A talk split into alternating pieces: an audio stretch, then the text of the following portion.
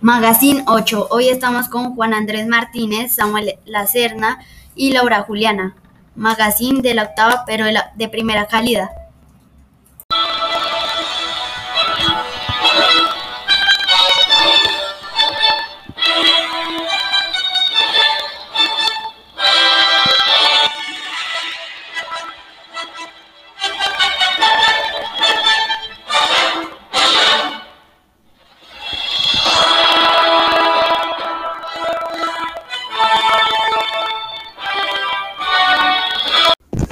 Les doy la bienvenida a Magazine 8. Les presento a los participantes Samuel Acerna, Laura Juliana y yo, Juan Andrés Martínez. Vamos a ver estos temas, la gran vida, la zona deportiva, el mundo de los números, la energía y viajando ando. Y vamos con el primer tema, la gran vida.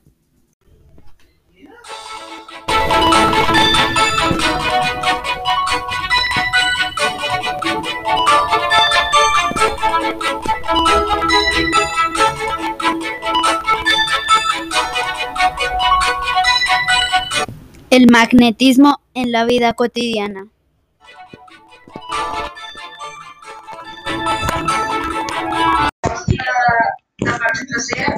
La gran vida. Hola, hoy voy a contarles una historia. Yo compré dos imanes y se ve atraídos. Esto se llama magnetismo y por esto se atraen los polos iguales, se repelen y los polos distintos se atraen. No existen polos aislados, véase monopolo magnético. Y, por lo tanto, si un imán se rompe en dos partes, se forman dos nuevos imanes, cada uno con su polo norte y su polo sur, aunque la fuerza de atracción del imán disminuye. Wow, esto es muy interesante, que los imanes funcionan con el magnetismo, pero deben ser de polos opuestos. Y bueno, ahora vamos con la zona deportiva.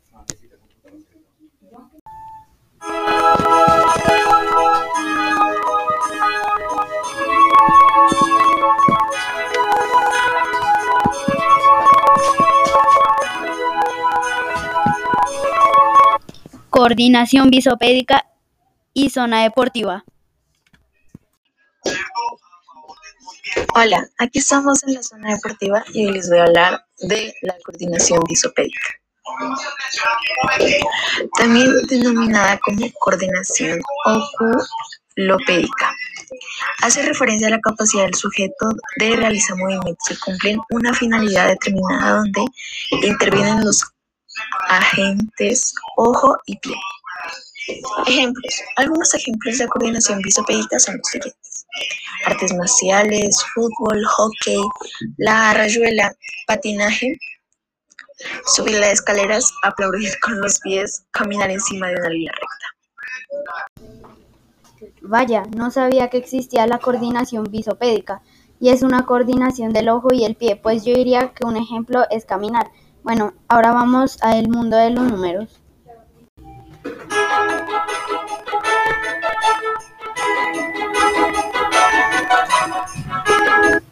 El mundo de los números.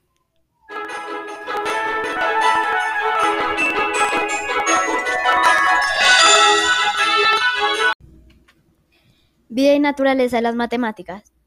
Vida de las matemáticas. Las matemáticas son fundamentales para el desarrollo intelectual de los niños. Les ayuda a ser lógicos, a razonar ordenadamente y a tener una mente preparada para el pensamiento.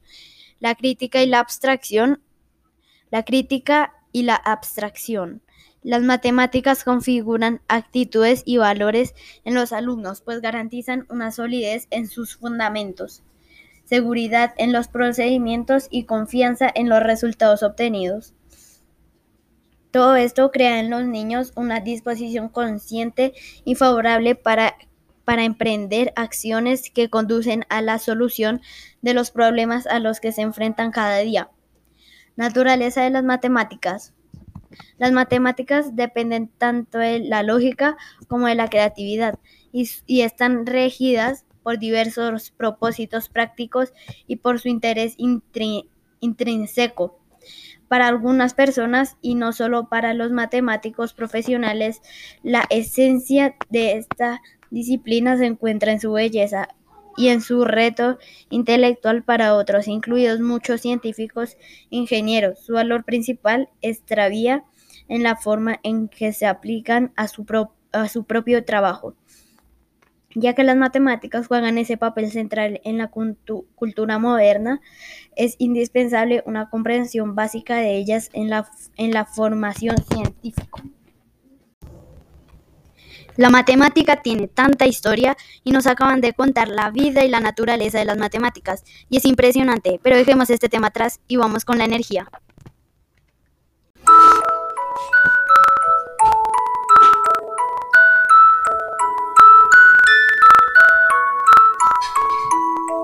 La energía.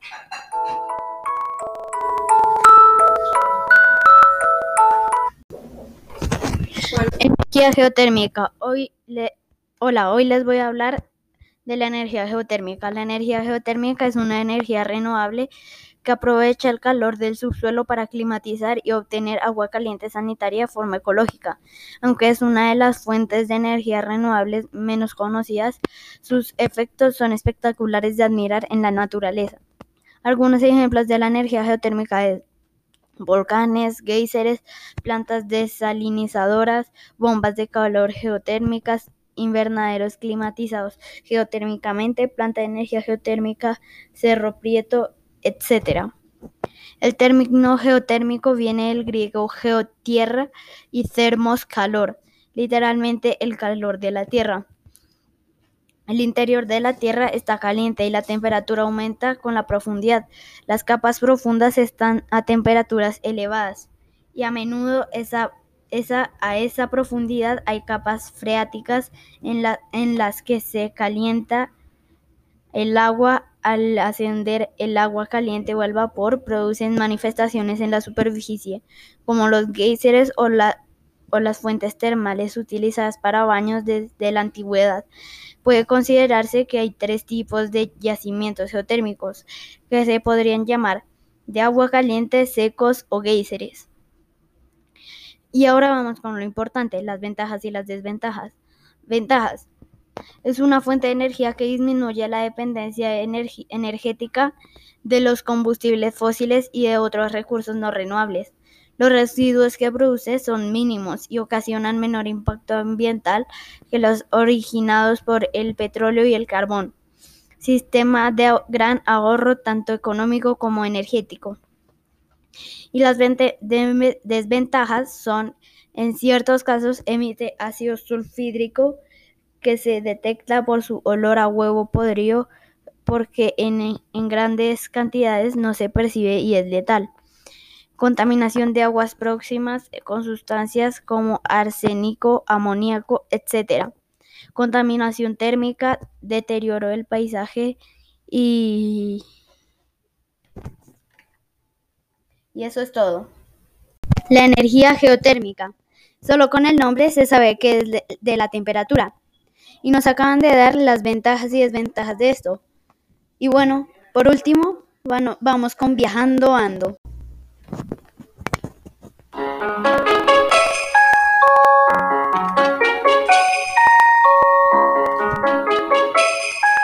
Viajando ando.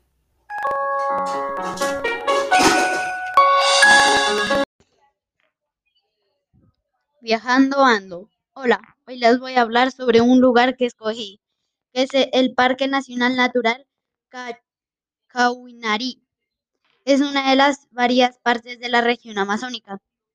Tristemente no he podido ir, pero algunos amigos sí. En el Parque Nacional Cauiranari, que mide 575 mil em, centímetros cuadrados, se encuentra el resguardo indígena Predio Putumayo. La zona está habitada por miembros de, la, de las etnias Bora, Miraña, Andoque, No, Yuna, Miu, Nane y Huitoto. En ella crecen árboles de 40 metros. Tienen mucha fauna y flora y o vegetación. Tarda 36 minutos la ida en avión y claro, en el Putumayo donde este es donde está este hermoso parque hace un tremendo calor. No hay muchas estructuras porque la mayoría es naturaleza, pero sí el Parque Nacional Natural Cauinarí. Es una de las 59 áreas protegidas del Sistema de Parques Nacionales Naturales de Colombia, localizado en los sectores septentrional y central del sistema fluvial Caquetá-Putumayo.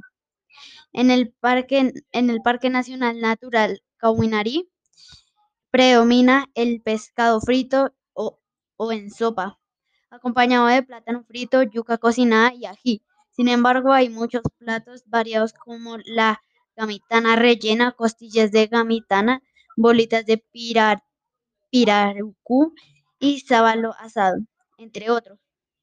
Sería bonito que personas extranjeras vinieran a visitar este hermoso parque y no solo el parque, la región y el país.